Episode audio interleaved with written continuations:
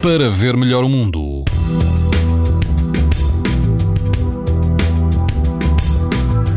Mantém-se o bom tempo de verão e amanhã todo o país vai apresentar risco muito alto de exposição à radiação ultravioleta. Apenas nos Açores o risco será alto. Na costa de Caparica, na praia da Mata, a temperatura da água vai rondar os 19 graus, o vento vai soprar fraco a moderado, o índice uh, uh, de risco vai ser 8, numa escala em que o máximo é 11. Na praia da Figueirinha, em pleno Parque Natural da Serra da Arrábida, o risco de exposição aos raios UV também será muito alto, o vento vai soprar forte, quase 40 km hora, a água vai atingir os 20 graus. Na praia Algravia do Alvor, em Portimão, a água do mar pode chegar aos 26 graus e o vento vai soprar fraco, índice UV de 8, ou seja, muito alto.